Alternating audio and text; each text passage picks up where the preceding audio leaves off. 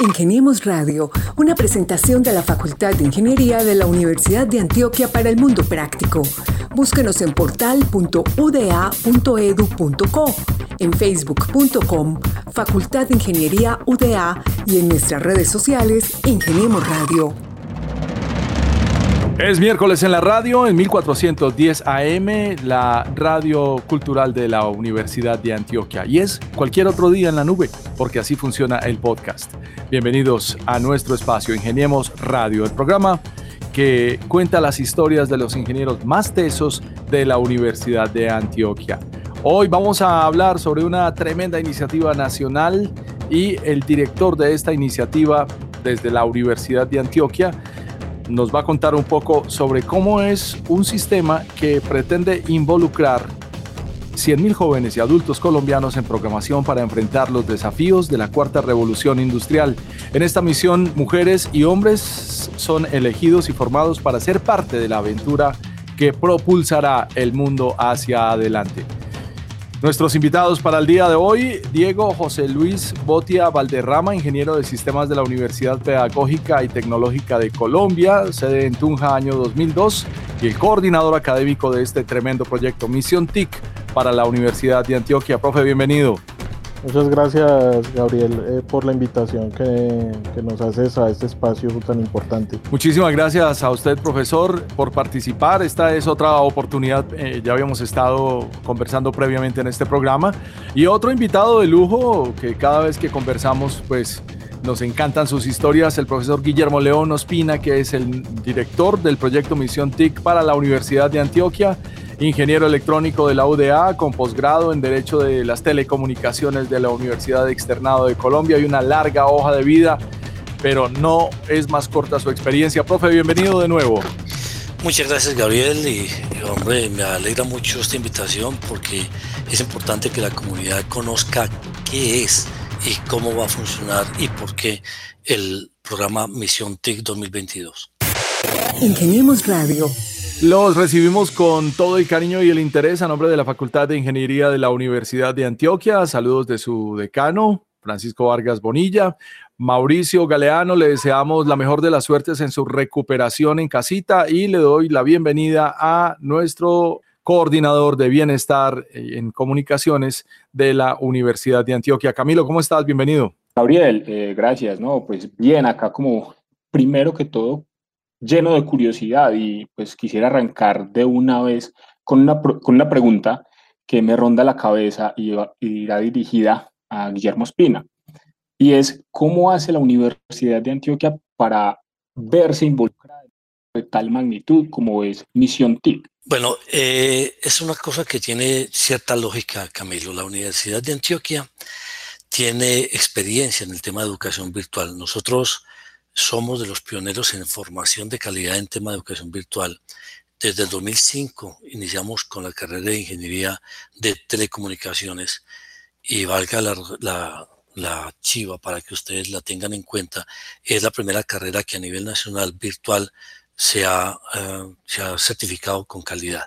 La certificación de calidad es reciente y estamos muy contentos con eso porque yo fui quien apoyó, creo, ese programa de la carrera de Ingeniería de Telecomunicaciones en educación virtual. Por lo tanto, tiene sentido que estemos, digamos, invitados por el Ministerio de las TIC a apoyar este proyecto que desarrolla en el largo y ancho del país, a lo largo y ancho del país, temas que tienen que ver con la formación en programación, pensando en que eh, estamos eh, tratando de resolver un problema de demanda que está extendido por todas las empresas del país. Se necesitan aproximadamente unos 65 mil expertos en programación anualmente y todavía no logramos cubrir esa cifra y en el resto del mundo las cifras son mucho mayores que las de que las que en este momento tenemos y por esa razón estamos invitados y aceptamos el reto que el Ministerio de las TIC nos puso con esta misión TIC 2022. La misión TIC 2022 es un programa liderado por el gobierno del presidente Iván Duque con un gran objetivo, formar 100.000 jóvenes y adultos colombianos en programación para enfrentar los desafíos de la cuarta revolución industrial. En esta misión hay mujeres y hombres que van a ser elegidos y formados para ser parte de la aventura que va a propulsar este mundo hacia adelante. Pregunta para el profe Diego José Luis Valderrama, quien es además el jefe del Departamento de Ingeniería de Sistemas de la facultad. Profe, ¿a qué horas eh, nos llega una oferta tan abrumadora, diría uno, en números, porque son más de 100 mil jóvenes elegidos, pero con una apertura nacional? Sí, Gabriel, pues eh, en realidad este proyecto el ministerio lo inició con una fase piloto el año pasado. Eh, creo que arrancaron con algo así como 1.500 personas en formación. Eh, en, son cuatro ciclos de formación en programación y desarrollo de software pero pues la meta del gobierno, como tú dices, es hacer la formación en todo el país de 100 mil eh, programadores. Esto es un reto muy grande para nosotros como academia y por eso quisimos eh, tomar este reto como una oportunidad para la universidad, eh, ya que este es un proyecto de país, o sea, eso no no es un proyecto que sea solamente de, la universidad o de la facultad, sino esto es un, proyecto de país, como lo decía la ministra. Eh, básicamente, eh, en, esta, en esta segunda fase, eh, que es la que estamos trabajando actualmente, se va a formar 4.300 desarrolladores por parte de la universidad el ministerio eligió 10 operadores que son eh, eh, universidades públicas y privadas eh, que pues que sean las universidades más representativas del país y ese fue como el primer criterio que tuvo el ministerio para invitarnos. También la experiencia, como decía el profesor Guillermo, que se tiene en la parte de enseñanza virtual y de las plataformas virtuales que posee la, Facultad de Ingeniería. Eh, entonces, eh, nosotros estamos muy contentos en participar, en, tener este gran reto de esta formación que se va a venir.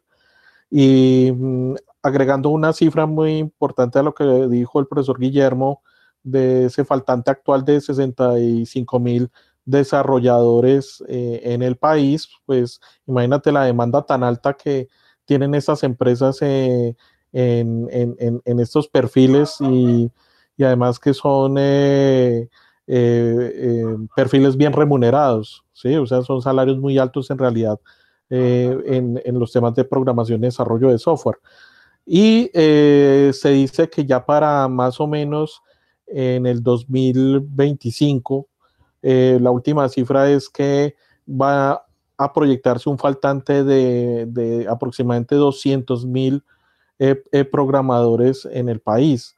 Entonces, eh, eh, si te das cuenta, eh, por la, introducción de, de las tecnologías de la cuarta revolución industrial en las empresas, cada vez se va a necesitar talento especializado y van a haber, pues, obviamente, una alta demanda laboral en este campo. Entonces, por eso yo creo que este programa es muy exitoso. ¿cierto? Entonces, y esperamos que así lo sea al finalizar este proyecto.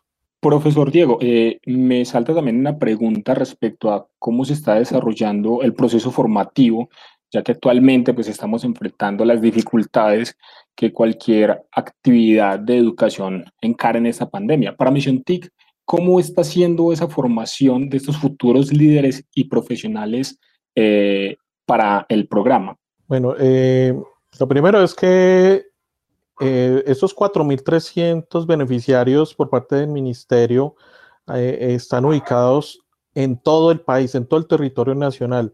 Y aquí tenemos eh, también personas jóvenes desde los 15 años en adelante, tenemos personas desempleadas, personas incluso que, tienen algún tipo de discapacidad física, de vulnerabilidad, eh, de comunidades especiales, tenemos hasta indígenas, o sea, es, eh, eh, esto es, digamos, una representación de la población muy grande que se quiere formar en, estos temas tecnológicos. Y lo que se definió inicialmente, como te decía, son cuatro ciclos de formación. Estos ciclos de formación van a durar ocho meses Eh, cada ciclo dura dos meses como tal, eh, pues en la formación eh, que se da en cada, en cada nivel. Y todo va a ser en modalidad virtual. Van a haber encuentros síncronos y asíncronos. se está estableciendo ya un equipo robusto de formadores y tutores no solamente en la parte técnica, sino en habilidades blandas y también en, en, en inglés, porque esa es otra exigencia que, tenía el, ministerio. Entonces, eh, eh, también pues, imagínate, son 4.300, entonces eh, la logística que se necesita para este proyecto pues es muy grande y pues ya en este momento pues ya estamos empezando a estabilizar la plataforma para más o menos empezar en la segunda o tercera de mayo a, hacer el inicio del, primer ciclo de formación. Entonces, eh, estamos ya eh, trabajando muy fuertemente en, dejar todo listo para, poder iniciar eh, lo antes posible. Son un montón de retos ahí juntos, empezando por la conquista de un nuevo, digamos, espacio que, del cual además tenemos un déficit en Colombia y que es bastante competitivo en el extranjero. Profesor Guillermo, eh, los estudiantes pueden escoger la misión que se ajuste más a su perfil y, cómo es esta ruta de aprendizaje, no solo para los estudiantes de grado décimo y once, sino para el público en general. Mira, eh, yo creo que vale la pena hacer una aclaración. El ministerio creó dos rutas. La ruta número uno, que es para estudiantes de grado 10 y 11, en donde nosotros no tenemos injerencia. Esa ruta se está eh, resolviendo por otros operadores. Nosotros tenemos injerencia solamente en la ruta 2, que es para personas que no están en bachillerato, pero que pueden estar con una edad de 15 años en adelante, independientemente de la profesión, oficio y tarea que tengan para desarrollar en el día a día. Así que eh, esas personas se deben aplicar a cumplir cuatro ciclos. Los primeros tres ciclos digamos, le dan al estudiante o al que termina los tres ciclos un perfil de, programador. Pero a partir del tercer ciclo, el estudiante puede tomar la alternativa de o formarse en, en, web, en producción web, o formarse en producción de aplicaciones para móviles. Esa alternativa la toman en el camino en función de lo que vayan encontrando a lo largo del proceso. Hay una tarea muy importante que hay que desarrollar y es que hay que empezar a poner, ojalá antes de que el ciclo 2 aparezca, a la comunidad eh, de estudiantes con la comunidad de empleadores, empresas, organizaciones que tengan que ver con la necesidad de soluciones de programación pequeñas, medianas o grandes, pero la idea es que ese, esa relación empiece a darse con cierta anticipación para que cuando lleguen a terminar el ciclo 3 puedan tener un pie eh, puesto en una empresa, en una organización. Y lo lógico es que ya cuando trabajan el ciclo o los ciclos 4A o el ciclo 4B ya tengan mayor madurez y digamos tengan mayor certeza de ser contratados ya por empresas tecnológicas que necesitan desarrollo web y desarrollos en aplicaciones móviles. Básicamente ese es el, el tránsito que un estudiante que ingresa al programa debe hacer diferenciando pues lo que se llama la, ruta 1 de la ruta 2. Profe Guillermo, entonces eh, la universidad desde ya está comenzando a entablar esas conversaciones con la empresa privada, con el sector privado, para poder potenciar esta misión TIC.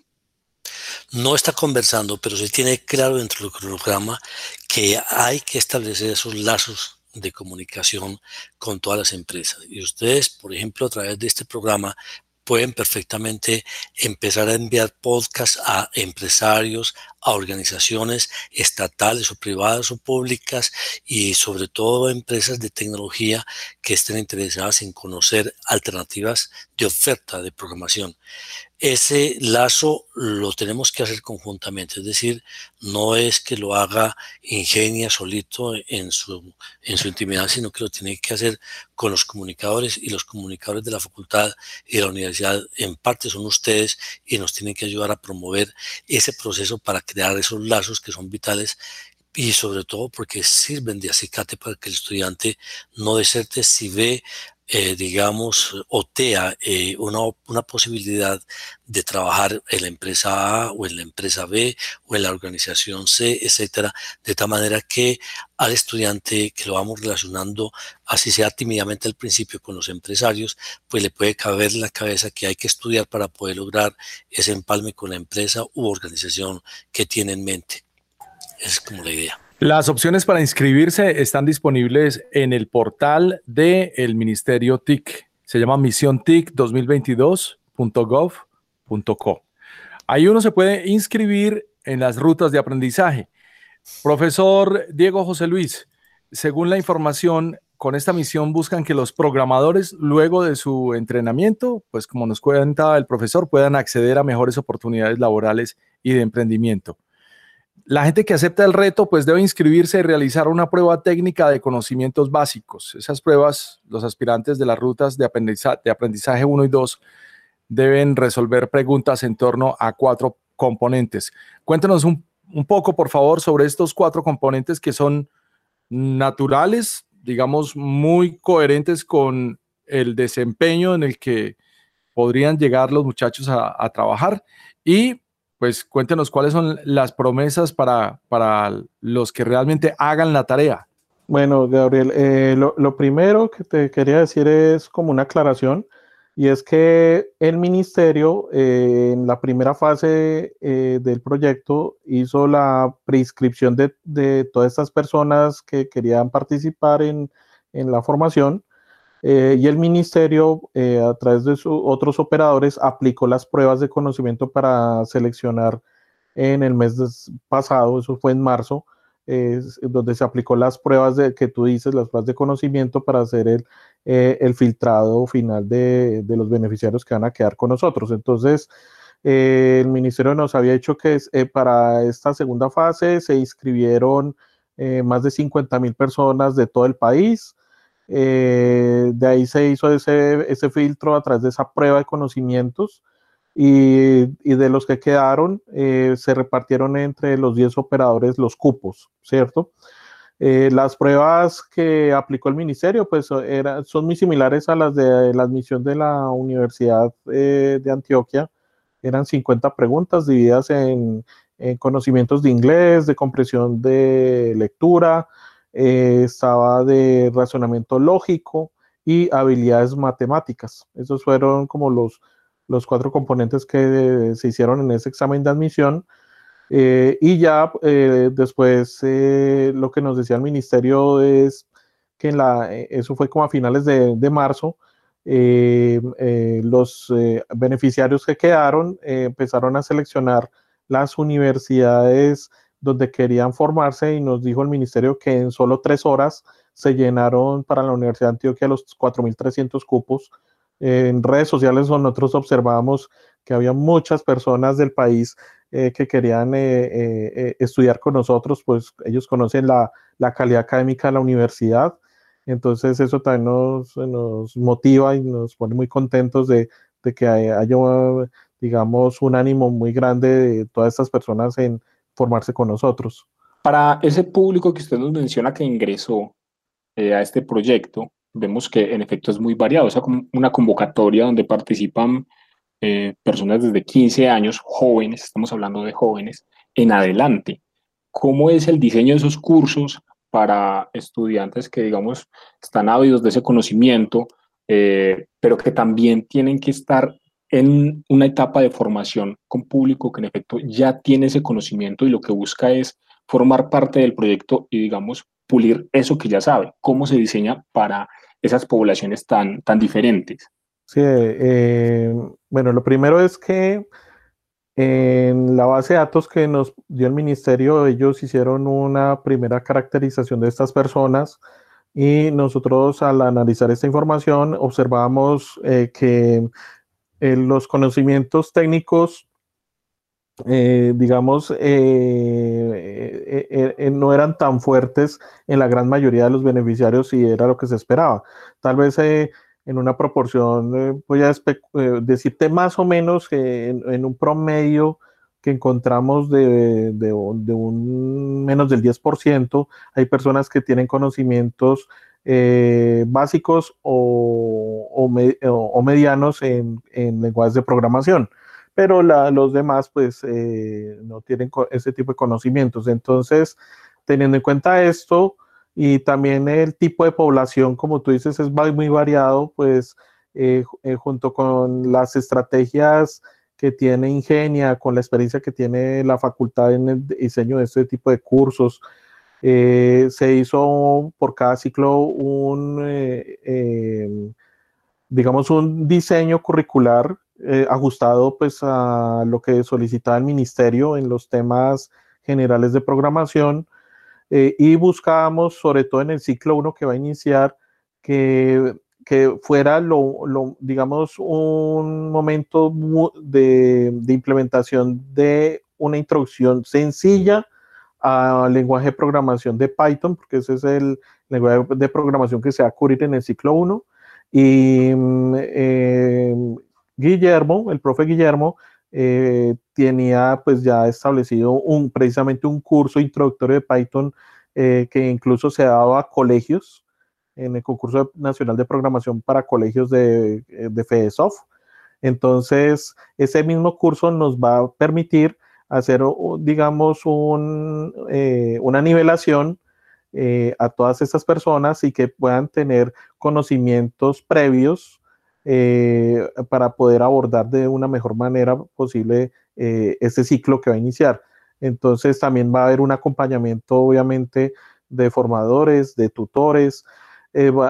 todos los beneficiarios también van a tener un acompañamiento desde el programa de antivirus para la deserción, porque es otra otro elemento muy importante que definió el ministerio, pues el tema de la deserción de, que se pueda presentar. Entonces eh, ya hemos diseñado un plan de choque eh, con el equipo antivirus.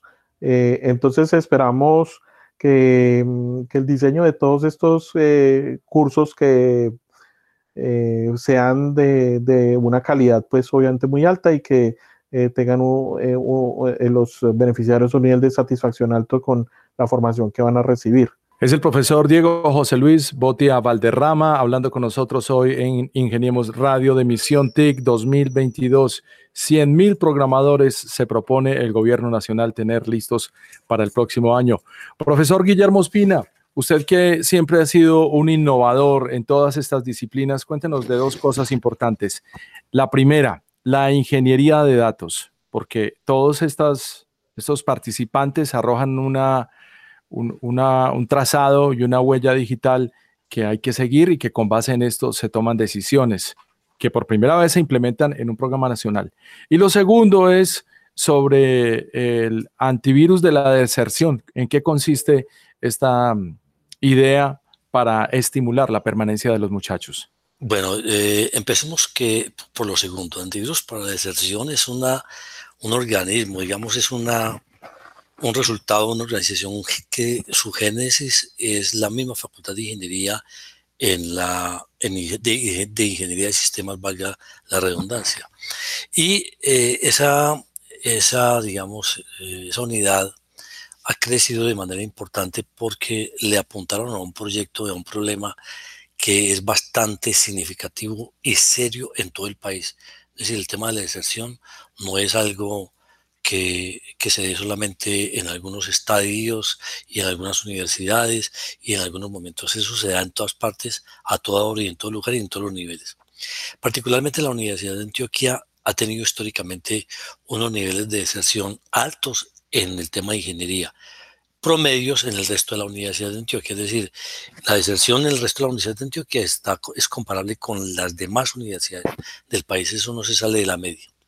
Pero particularmente en temas de tecnología sí es muy alta la deserción y eso es una de las grandes razones por las que el programa que se llama, o la unidad que se llama Antivirus para la Deserción hace parte de este proyecto.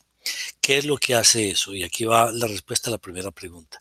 Ellos van a tener una plataforma que recoge todo el sistema de comunicaciones, todo el sistema em, de, de, de, de, estado, de cada uno de los estudiantes. Cada estudiante tendrá un seguimiento a raíz de, a través de las comunicaciones de Facebook, de WhatsApp, de, de a través de los correos, a través de los mensajes, a través de todo esto, para que ellos puedan manifestar sus preocupaciones, sus intereses, sus dificultades y sobre todo el sistema le permite arrojar una, una cantidad de data a la universidad para que esos datos que se hacen, lo que llamamos una laguna de datos, se pueda extraer la información y poder definir con esa información quiénes están en riesgo de desertar, quiénes no están yendo a, las tutorías eh, ofrecidas por la universidad, quiénes no están yendo a los encuentros presenciales, quiénes están demorando la entrega de las tareas y trabajos. Y eso es una especie de sistema que le permite una alerta temprana a la organización para llamar al, estudiante y ponerlo, ponerse a la orden del estudiante y ayudarle a, con las condiciones en que esté a resolver el problema. Puede ser un problema familiar, puede ser un problema psicológico, puede ser un problema económico, puede ser un problema que tiene que ver con lo académico. Pero hay una cantidad de variables que el equipo de, eh, antivirus para la deserción conoce y los ha manejado con cierta experiencia. Ellos llevan tres años, pero eh, han sido tres años que, que, que ha reportado una experiencia creciente. Total que ahí el tema de la, de la data, de la inteligencia artificial, aplica después de que se recolectan todos los datos, producto de una plataforma que empieza a hacerle el seguimiento a toda la estructura de comunicaciones y pone en claro dónde están las dificultades de los muchachos y de las chicas para que las cosas puedan funcionar correctamente. Profe Guillermo, eh, una pregunta que surge en articulación con algo que había comentado usted antes. Eh, ¿Cómo se entiende que el gobierno esté ofreciendo estas capacitaciones? ¿Cómo se entiende que desde la universidad eh, ya este, por ejemplo, este, este proyecto de antivirus para la deserción, todo le esté trabajando como un asunto que beneficia a la empresa, porque finalmente cuando estos profesionales salgan van a ser programadores que van a estar disponibles para el mercado, para ellas mismas, pero cómo se entienda que haya eh, como que no exista un diálogo entre, con el empresariado y con el gobierno en esta misión TIC para la formación. No, eh, yo creo que vale la pena corregir eso. Sí existe a nivel Bogotá, sí existe esa, conversación y eh, hay un esfuerzo por parte del ministerio para que esos diálogos que se han iniciado en Bogotá con la empresa bogotana pueda perfectamente hacer parte de lo que en este momento eh, es el, el, modelo nuestro. O sea, no tiene problemas para nada eh, lo que estamos diciendo. Es decir, lo que yo creo interpretar de tu pregunta es por qué si se lucra la empresa privada de esta formación, ¿por qué no la pagan ellos? Algo así. Me imagino que en esa dirección tu pregunta. La idea es que el Estado tiene la obligación de ayudar a la formación independientemente para quien, para dónde vayan. Aquí no están señalando ninguna empresa. Aquí lo que se enriquece es el país, porque el desconocimiento de la distancia en la formación de en la formación, digamos, de la cuarta revolución industrial, mientras más distante estemos de eso, más atraso vamos a tener, aunque hay una contrapartida que es bastante peligrosa. Quienes no entren a este tipo de formación, a las personas de las nuevas generaciones que no perciban la importancia de aprender a programar y entrar a un modelo distinto de trabajo, van a ser reemplazados por las máquinas, por la inteligencia artificial y por la computación. Eso es una de las preocupaciones grandes que algunos filósofos, pensadores y científicos tienen, digamos, eh, entre ceja y ceja. Es decir, esa preocupación va a generar mayor división y lo que queremos es que mm, aquí la oportunidad, lo que quiere el ministerio, porque nosotros lo sabemos, sabemos que es una voluntad del ministerio, es dar la oportunidad a todas las personas, independientemente del estrato, que quieran trabajar con, el, con un modelo de futuro, porque en realidad con lo que está ocurriendo hay una cantidad de trabajo. Si un trabajo es repetitivo, lo reemplazará un robot o lo, o lo reemplazará un algoritmo. Y eso es muy importante tenerlo en cuenta desde ahora porque políticamente puede generar roces y puede generar dificultades. Se calcula que para más o menos en 2030 ya no existirán conductores de autobuses, no existirán conductores de, de, drones, pues los drones como los conocemos, que no son los drones mm, clásicos que son manejados a control remoto, sino que son manejados por sistemas de inteligencia artificial, no son controlados por personas, sino controlados por sistemas de inteligencia artificial para hacer, por ejemplo, el escaneo de todo el movimiento, de toda la movilidad de una ciudad, ciudades inteligentes. Es decir, hasta en ese tema va a haber reemplazo para las personas. Eh, en este momento nosotros percibimos que un robot de esos, un, un dron o un escuadrón, es movido por una persona. Pues en el futuro y no muy lejano va a ser movido por programas y por robots que le quitan el trabajo a quienes manejan este momento los drones.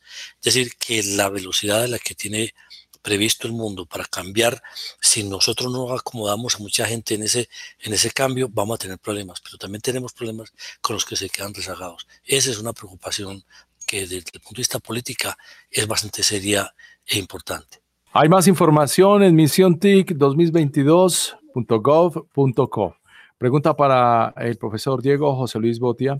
Nos encontramos un artículo de este mes en la BBC, explícitamente para América Latina, que cuenta la historia de cómo una alumna que asistía a la escuela pues su curso dictaba informática, mientras que la escuela de niños tenía un curso de computación real. Ella se cambió de escuela y esto también le cambió la vida. El artículo se titula ¿Por qué aprender a programar puede cambiar tu vida? ¿Qué podemos hablar eh, sobre estas diferencias en este tiempo? Eh, Gabriel, eh, tú haces un punto muy importante que se está adelantando en países europeos y es que en, la educación, eh, digamos, eh, básica primaria, eh, ya es obligatorio dar los cursos de programación. O sea, los muchachos desde niños ya prácticamente ellos empiezan a, crear programas muy básicos, empiezan a, a, entender lo que es un algoritmo, lo que son esas estructuras algorítmicas básicas, lo que es un, un eh, lenguaje de programación básico para empezar a hacer programas. Lo hacen de forma muy lúdica porque ellos eh, lo que hacen es eh, asociarlo a diseñar un personaje o a diseñar un juego. Eso, el término técnico es un scratch, ¿cierto? Es básicamente con bloques empezar a armar como la secuencia de un algoritmo y, y ellos se van divirtiendo. Entonces, en muchos países, como te digo, ya es una tendencia ya en, las reformas curriculares que se están haciendo eh, en otros países, que es algo que debería adoptarse aquí en el país. Eh, es desde los grados más básicos de, puede ser de bachillerato, los, eh, enseñarles a, a, hacer programas de computador. Eh, aquí nos falta mucho en realidad. Aquí en Colombia yo creo que eh, hay un reto muy grande eh, para que los muchachos vean la importancia de la programación. Incluso muchos pedagogos dicen que en un futuro muy cercano la programación va a ser tan importante, o sea, los conocimientos de programación que tenga una persona van a ser tan importantes como el conocimiento del idioma inglés. Entonces eso dice mucho. Y acá pues eh, en, el país muchos colegios tal vez de media técnica eh, ya eh, lo están haciendo, pero de todas maneras son muy pocos los colegios que tienen la capacidad de formar estos estudiantes pues en una introducción a temas de programación. Eh, hay algo también muy importante que los últimos años la Facultad de Ingeniería, especialmente a través de, del departamento, junto con la profesora Diana Margot López y también el profesor Guillermo, eh, hemos apoyado el concurso nacional de programación para colegios. Eh, esto es un concurso que organiza FEDESOF y la red Redis, que es la red de decanos de los programas de Ingeniería de Sistemas y Afines del país, eh, donde nosotros eh, somos eh, aliados. Y básicamente los colegios participan activamente, donde los profesores junto con sus estudiantes forman equipos para resolver o proponer proyectos de, de software. Y al final del año, más o menos en octubre, noviembre, se hace una sesión de eliminatorias a nivel nacional. Bueno, primero es a nivel regional y luego a nivel nacional. Eh, y, pues eh, es muy satisfactorio eh, mirar a estos muchachos los proyectos que hacen con ese entusiasmo por la tecnología. Entonces, ahí vemos la importancia de la, de los temas de programación en el, eh, en el país, ¿no? Muy importante. Por ejemplo, una plataforma como YouTube está escrita en buena medida en Python y el profesor Guillermo sabemos cómo ha sido promotor de Python durante estos últimos años. Es todo por el día de hoy. Señores, muchísimas gracias por participar, por compartirnos su entusiasmo por la educación y la formación de alto nivel para nuestros estudiantes colombianos y por este nuevo reto en el cual pueden encontrar más información en Misión TIC 2022.gov.co para el futuro digital de todos. Profesor Guillermo. Bueno, Gabriel y a, todos los que nos acompañan en este, en este encuentro, muchas gracias por la invitación y esperemos que los frutos de este proyecto se los podamos contar en la próxima vez ya con los resultados y con los avances. Muchas gracias por la invitación. A usted, profesor Guillermo Ospina. Muchas gracias, profesor Diego José Luis Botia Valderrama. Eh, muchísimas gracias, Gabriel, por la invitación y, esperamos eh, el mayor éxito para este proyecto. Eh, como yo digo, es un proyecto de país y es una oportunidad para nuestra facultad de, de darse a conocer a nivel nacional en las capacidades de formación virtual. Entonces esperamos que nos vaya muy bien eh, en lo que queda del año para este proyecto. Y a mi compañero en comunicaciones en bienestar de la Facultad de Ingeniería de la Universidad de Antioquia, Camilo Correa, mil gracias por acompañarnos en este episodio de Ingeniemos Radio, Camilo. Gabriel, no, antes muchas gracias porque es, eh, me parece desde comunicaciones muy importante los aspectos y la invitación que hacen el profesor Guillermo Espina y el profesor Diego José Luis Botía, en la medida en la que es un trabajo articulado el que se viene y es un reto el que comienza a asumir la Facultad de Ingeniería dentro del programa eh, Misión TIC 2022. Mil gracias a Lady Joana Quintero Martínez, a Carlos Arturo Betancur Villegas, a Mauricio Galeano, que se recupere pronto. Saludos de nuestro decano. Jesús Francisco Vargas Bonilla. Gracias a todos por sintonizarnos en la emisora cultural de la Universidad de Antioquia y a los que nos escuchan en el podcast. Hasta la próxima y gracias por escuchar Ingeniemos Radio. Ingeniemos Radio, una presentación de la Facultad de Ingeniería de la Universidad de Antioquia para el mundo práctico. Búsquenos en portal.uda.edu.co, en facebook.com, Facultad de Ingeniería UDA y en nuestras redes sociales Ingeniemos Radio.